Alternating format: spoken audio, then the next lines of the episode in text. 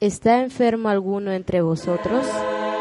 Llama a los presbíteros de la iglesia, que recen por él, y lo unjan con óleo en el nombre del Señor. Santiago 5:14. Y esto es... ¡Activados! Y bienvenidos hermanos a un nuevo episodio de su podcast católico Activados. Y es que esta semana tenemos muchas cosas que celebrar porque primero llegamos a nuestro décimo episodio hermanos, como escucharon bien, a nuestro décimo episodio.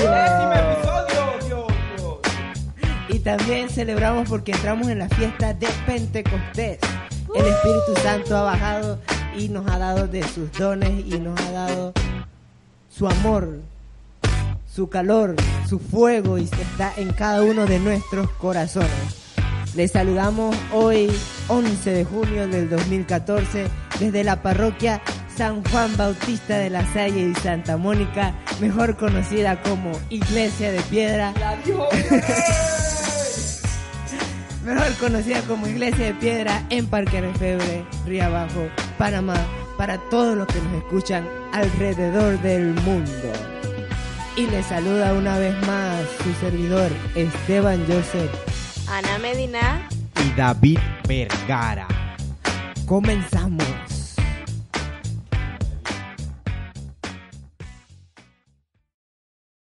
Y esta semana en Catolizando traemos la unción de los enfermos. Sí, señores. Ese, ese sacramento que, al que muchas personas le tienen como pánico o miedo o no sé qué, traemos las definiciones y el porqué de la unción enfermos. Y en las recomendaciones tenemos un grupo que no es tan nuevo ni tan viejo, que se llama Río Poderoso. Así que, y también tenemos algunas películas para que ustedes saben. Se entretengan un ratito. Comencemos con las noticias de la semana. Y en las noticias.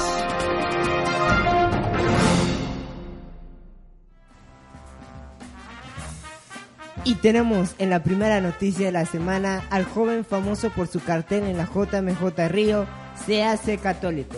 Tenemos que Eduardo Campos, el joven evangélico que sorprendió la Jornada Mundial de la Juventud, Río de Janeiro 2013, con una pancarta en la que le decía al Papa Francisco que lo amaba y le pedía que rezara por él y por Brasil, se convirtió al catolicismo.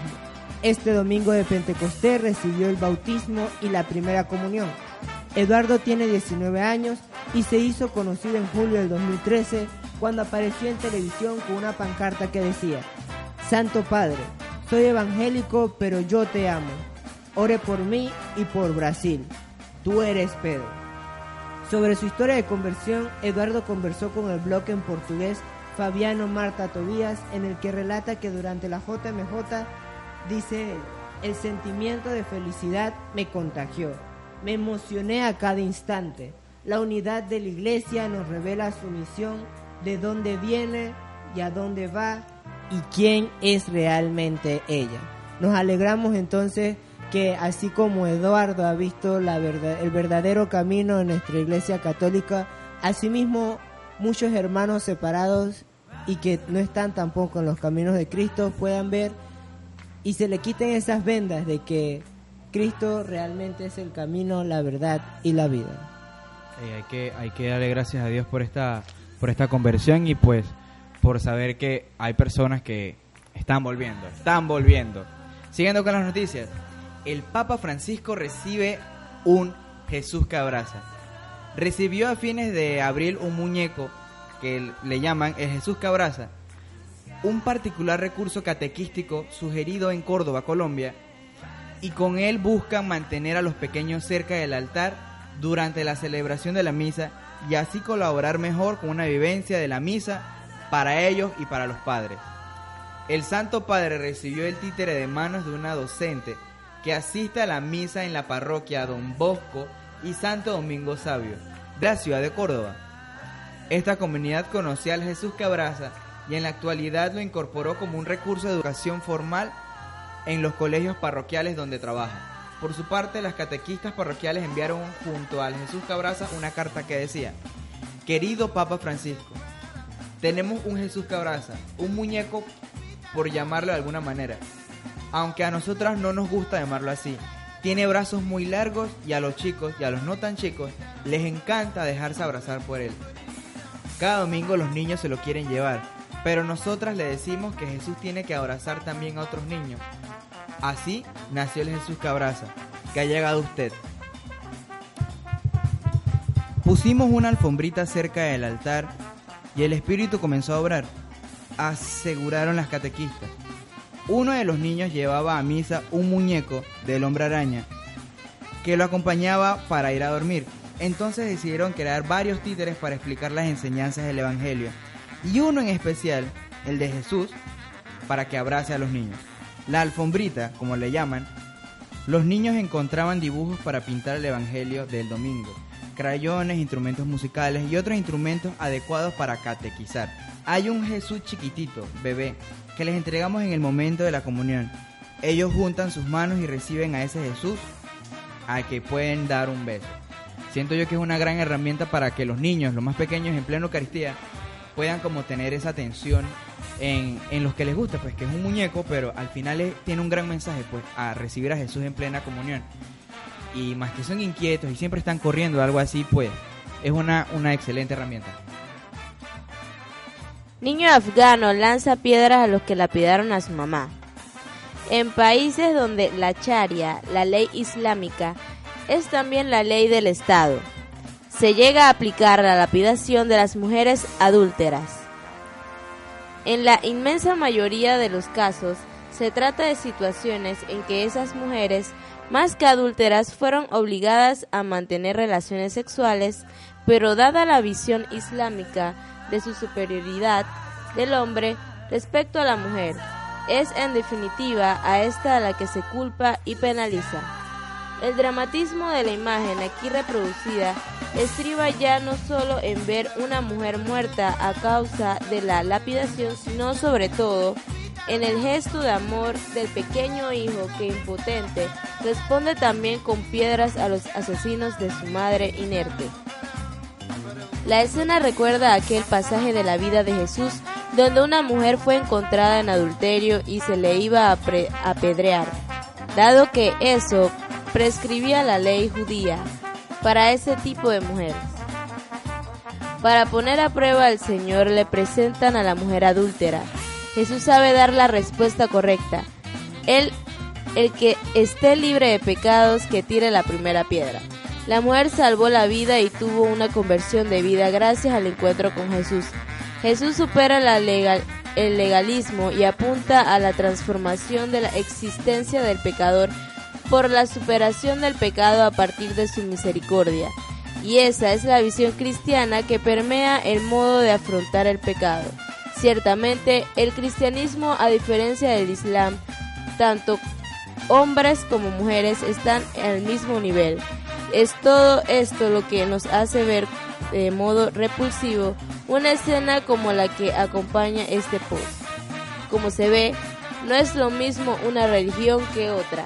Así que tenemos que ver, hermanos, que en verdad hay que orar por eh, nuestros hermanos separados de otras religiones para que esto cese porque, ya basta. La gente quiere tirarle piedra a la gente y la cosa y matarla. Y, y bueno, pues la cosa es que hay que hay que orar también por el niño, el hijo de esta señora que falleció eh, a manos de, de estos señores que no tenían la sabiduría correcta para tomar la decisión necesaria. Y bueno, esto ha sido todo por hoy en las noticias de la semana y continuamos con nuestro tema central, con Catolizándote.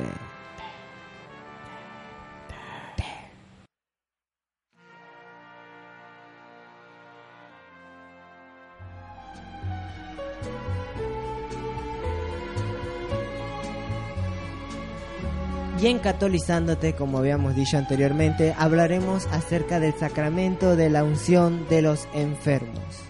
Yo sé que más o menos usted tiene una idea de qué trata este sacramento, pero veamos exactamente cuál es el efecto que tiene. Sabemos que es un sacramento, pero ¿qué efecto tiene en la persona? La unción de los enfermos eh, otorga un consuelo, paz y ánimo. Y une al enfermo en su situación precaria y en su sufrimiento de un modo más íntimo con Cristo. Porque el Señor pasó por nuestros miedos y llevó en su cuerpo nuestros dolores al ser crucificado en la cruz. En algunas personas la unción de los enfermos logra lo que es la curación corporal, o sea, físicamente llegan a recuperarse. Pero si Dios quiere llevarse consigo a alguien, la unción de los enfermos le otorga la fuerza para todas las luchas corporales y espirituales en su último viaje. En cualquier caso, la unción de los enfermos tiene el efecto de perdonar los pecados.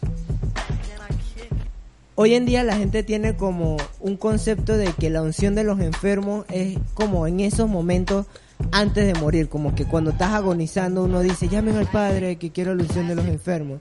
Pero más adelante vamos a ver que la, que la unción de los enfermos se puede realizar en cualquier momento y que no es solo un sacramento eh, para cuando estamos enfermos, o sea, es para cuando estemos enfermos, pero no para aliviarnos física y corporalmente, sino también para reparar lo que es nuestra alma, para perdonar nuestra alma, estar en paz con Dios y con nuestra conciencia de todos los pecados que hemos cometido para ir lo que es directamente al paraíso.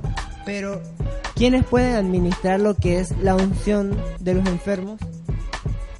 Bueno, la administración de la unción de los enfermos está reservada a los obispos y presbíteros. Cristo es quien actúa a través de ellos en virtud de orden sacramental. Así que bueno, lo único que pueden hacer esto no es su perro ni su gato, sino es el padre y el obispo. Y bueno, siguiendo con más, ¿cómo se administra la unción de los enfermos? Bueno, el rito esencial en la administración del sacramento de la unción de los enfermos en la iglesia consiste, en la unción de la frente y las manos con el óleo sagrado acompañado por las oraciones correspondientes. Este óleo es el mismo que se utiliza también en la confirmación, si no lo sabían ya lo saben. Y también, si no me equivoco, es el mismo óleo que se coloca en el bautismo. Así que, para que sepa. Es el mismo óleo entonces que se consagra en lo que es el jueves santos, donde eh, se consagran los santos óleos. Se me pasó decirles, hermanos, que eh, así mismo como muchas personas malentienden este sacramento de que es como un signo de que la gente se va a morir, hay que verlo de otra forma, ya que la unción de los enfermos es más bien una especie de seguro de vida. Así que la, la persona, ustedes como cristianos, que acompañan a un enfermo, eh, no le digan que, que deben recibir la unción de los enfermos como su última opción, sino que deben quitarle todo miedo y deben decirle que esa es como su oportunidad de arreglar los lazos pues que tienen con Dios.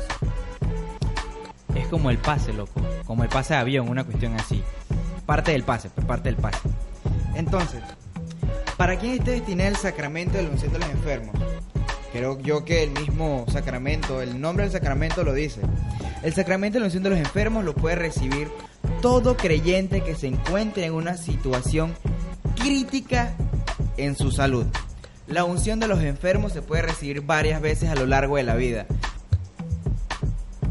Por eso tiene sentido que también personas jóvenes soliciten este sacramento. Por ejemplo, cuando se someten a una operación grave de estas que son dique hostiles, muchos cristianos confunden este sacramento con una confesión general porque en caso de muerte quieren entrar a la presencia de Dios en paz y en conciencia limpia.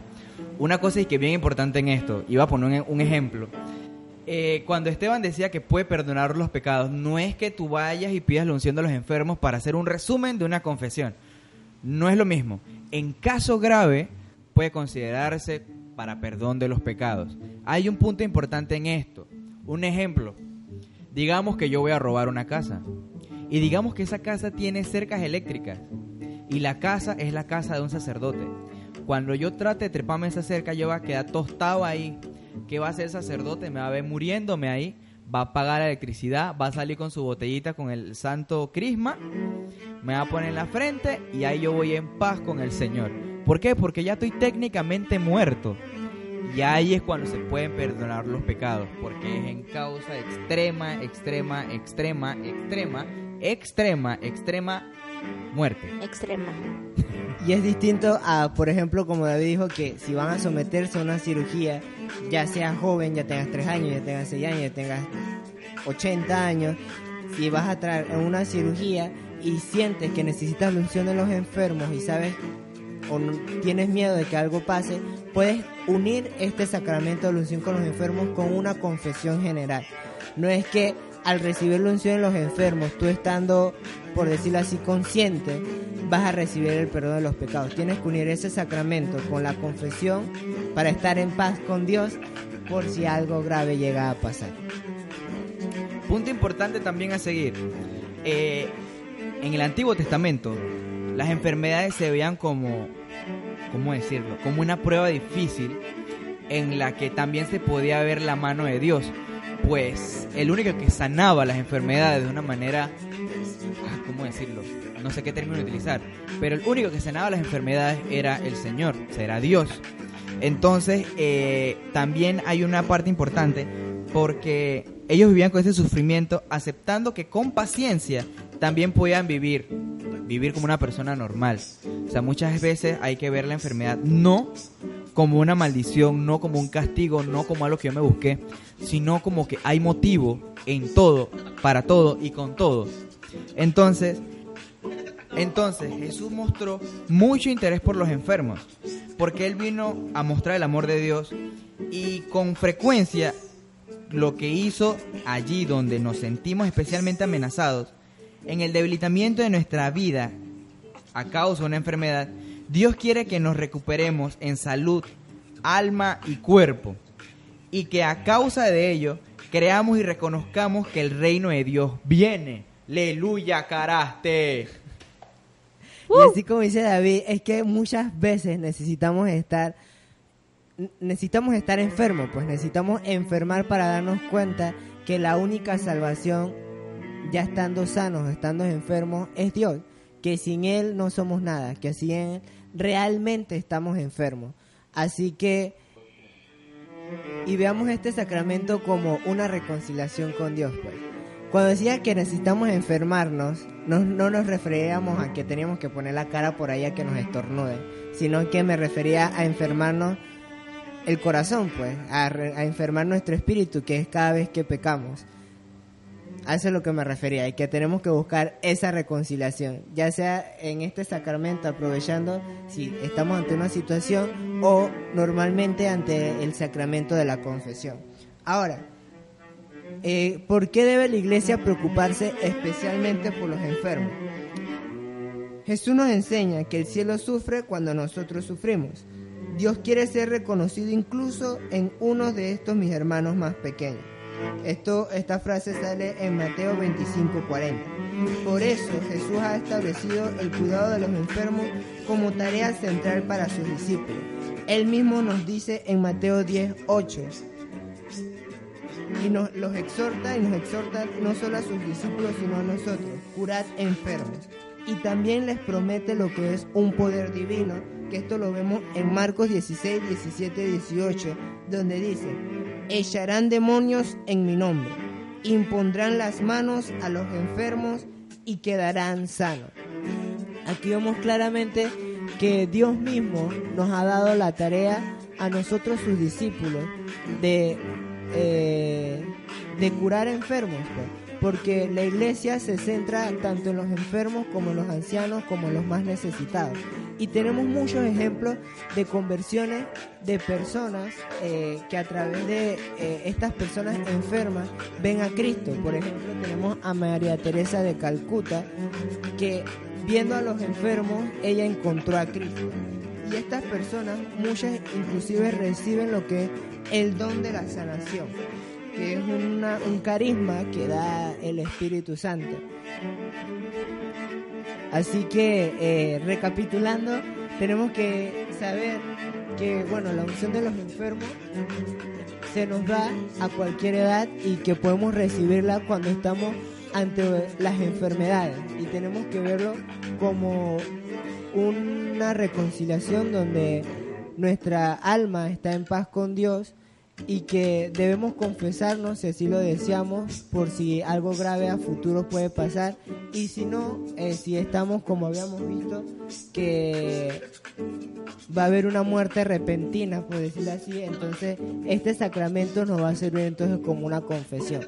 Esto no nos limita a nosotros de que, ah bueno, ahora me voy a enfermar, me voy a, a pedir unción de los enfermos y así me confieso. No, recuerden que la confesión también es un sacramento importante que como cristianos debemos realizar aunque sea una vez al año. Una vez al año no nos cuesta nada limpiar nuestra alma. Y entonces para terminar, hermanos, le dejo esta pregunta de reflexión. ¿Realmente estás viviendo todos estos sacramentos que le hemos dicho? Si no lo has hecho aún, te invito, hermano, a que lo vivas, a que vivas cada uno de estos sacramentos. Que seas tú ese instrumento que Dios ha puesto en esta tierra para que no solo lo vivas, sino que anuncies y evangelices estos sacramentos a los que nos rodean. Que seas tú el que acompañas a ese enfermo y le dé las fortalezas y le digas, no tengas miedo. Mira que Cristo te ama. Así como te ama a ti, me ama a mí y nos ama a todos.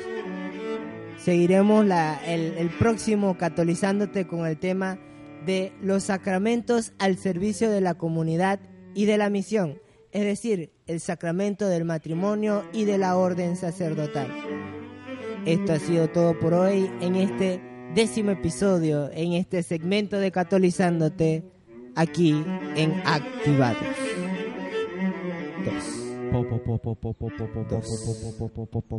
dos, dos.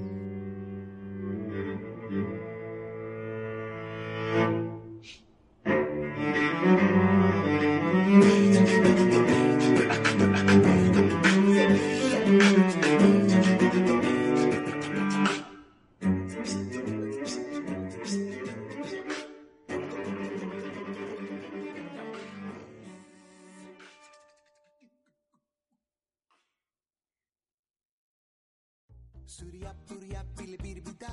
Y en las recomendaciones de esta semana, señores, traemos... Tan, ta, ta, ta.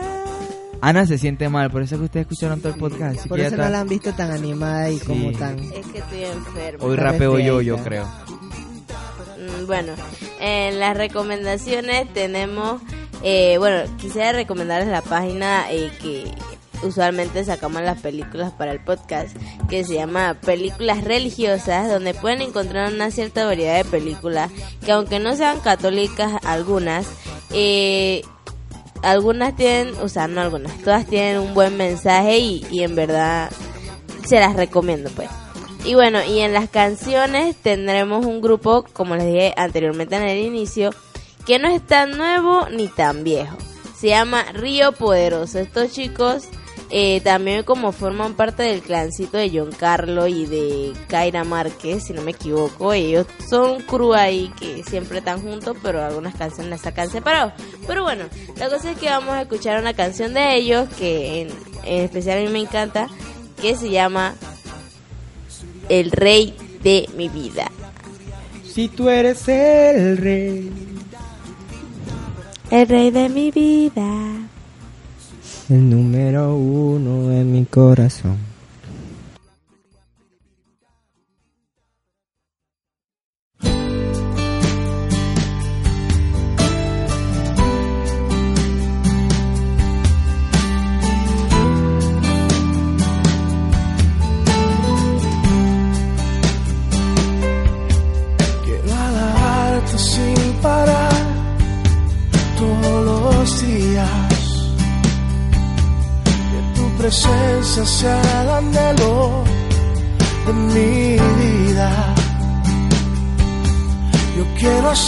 Tu voluntad. Señor, yo te quiero agradar. Y quiero darte siempre el primer lugar. Yo quiero darte siempre el primer lugar. Si tú eres el rey, el rey de mi vida, número uno en mi corazón. te rindo todo lo que soy. Si tú eres el rey, el rey de mi vida, el número uno en mi corazón. A ti yo te rindo todo lo que soy. Quiero adorarte sin parar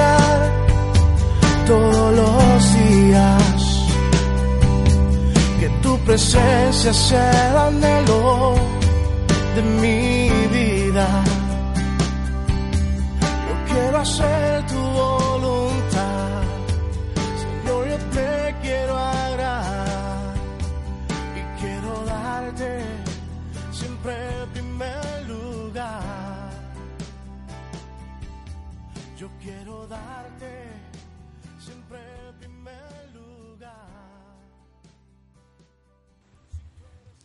Y bueno, hermanos, Se acabó. El podcast de hoy. en en verdad sí es triste porque este es nuestro décimo podcast. Que nos alegra, pero al mismo tiempo nos entristece porque hemos llegado al final una vez más. De un podcast más. Esperamos llegar entonces, como habíamos dicho, le damos gracias a Dios por este décimo podcast y que nos llegue a llegar hasta un centésimo podcast. Eh, le damos gracias a ustedes por habernos escuchado el día de hoy. Esperemos que les haya gustado el, el- el tema de la semana y saludos. Dos, dos, dos. Saludos, saludos. Ah, Un saludo fuerte, hostil y duro a la nueva comunidad de la parroquia San Lucas en Costa del Este, Panamá. La comunidad de Belén. Éxito. Que Dios los bendiga y los llene de su espíritu y de su sabiduría para que puedan forjar y crecer como comunidad. Un saludo también para el bebezón de la parroquia San Lucas. Un Edward. Edward. Oye, un saludo para Franco. Oye, para Mario, mi compañera de comunidad. Oye, Mario. Saludos para ti. Y para su hermano, nunca supe su nombre. Y hice contacto visual con él. Así que yo te pelado. Un saludo para todos nuestros seminaristas del mundo entero. Oye, también. Ah, dale. Especialmente a los seminaristas de Guatemala, a Samuela, a Otto. Que están de a- misión, están por El Salvador. Hablé con, Oye. hablé con Otto en estos días. Así que, oiga, muchachos, un saludo hasta El Que Dios los siga bendiciendo y que Algunos, no todos. Mucho más mejor. Saludos, David. Eh, un saludo para Carlos Sueta, para Ivana, hasta Argentina, para Carmencita, hasta República Dominicana, Para Fray Ezequiel. para Fray Ezequiel Oye, un saludo para el hermano Francisco. Oye. Oye, Francisco, tú no has dicho nada, chico. ¿Qué pasó? Para la hermana Carmen. Yo quiero mandarle un saludo a la hermana Carmen. A la hermanita Carmen. A la hermanita Carmen y al padre Juan Carlos. Es Fray Candado. Igualmente a Fray Jesús, a Fray Rafael, hasta Chiriquí, a Fray Giovanni. Eh, saludos también a toda nuestra, bueno, nuestra parroquia también tiene dos nuevas precomunidades. eh, la precomunidad de Jericó y la precomunidad de Canán de Galilea. Un saludo a todos los muchachos que somos parte de esta precomunidad, pero que juntos somos una sola comunidad amando a Cristo. Óyeme, un saludo para ti, hermano, que estás escuchando este podcast. Ah, En cualquier punto donde te encuentres, un saludo para ti, un abrazo fuerte. Dios te ama, hermano, y, y escríbenos tu comentario, por favor, constructivo. No, no nos hagas saber. Todavía no sabemos tu nombre, hermano, así que dínoslo, que queremos conocerte. Y bueno, no olviden seguirnos en nuestra página de Facebook. Descarguen nuestro podcast, este episodio por iVoox, por iTunes, por el Podroid y también en la página web de la parroquia www.iglesiadepiedra.net donde no solamente verán y escucharán nuestros episodios, sino que también verán todas las imágenes y todas las actividades que realicemos en nuestra querida parroquia. Y bueno, ahora sí, llegado este último episodio, nos despedimos, pero nos veremos en la próxima, en un onceavo episodio de este su podcast católico. Ac.